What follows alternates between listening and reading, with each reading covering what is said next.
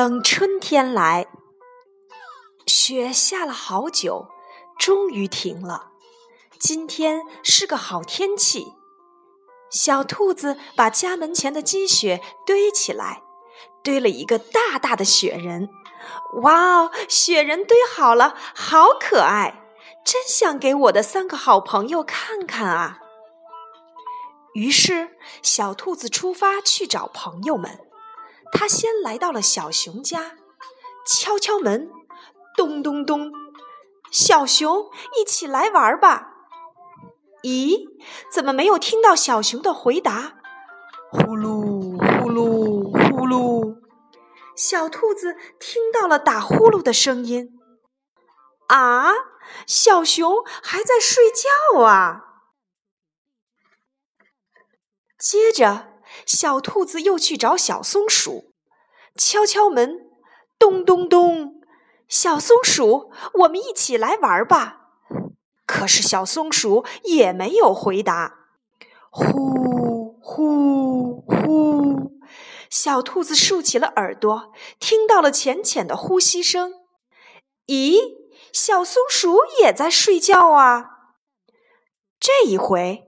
小兔子决定去找小睡鼠，敲敲门，咚咚咚。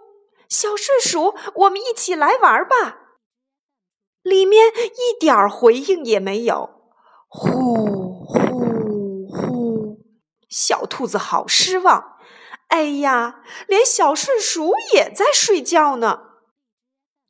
小兔子回到家，伤心的告诉了兔妈妈。妈妈，朋友们都在睡觉，谁也不跟我玩儿。这是因为小熊、小松鼠和小睡鼠都需要冬眠呐。冬眠？可我好不容易才堆好了大雪人，我想让他们都来看看呀。小兔子说着，转过头去去看它的雪人。哎呀！我的雪人怎么都化了？哦，小兔子伤心极了，大哭了起来。不要紧，不要紧，雪人这是在对我们说：天气变暖和了，春天就快来了。等雪都融化了，小熊他们就会醒过来，和你一起玩了。真的吗？春天要来了？那我很快又能和小朋友们一起玩了。是啊，小兔子开心起来，既兴奋又期待。春天，春天，快点来吧！欢迎你们和何老师一起来收听海乐读书吧。今天何老师给你们讲的这个小故事啊，叫《等春天来》。听完了这个故事，何老师想问你们几个问题：为什么小熊、小松鼠和小睡鼠都不跟小兔子一起玩呢？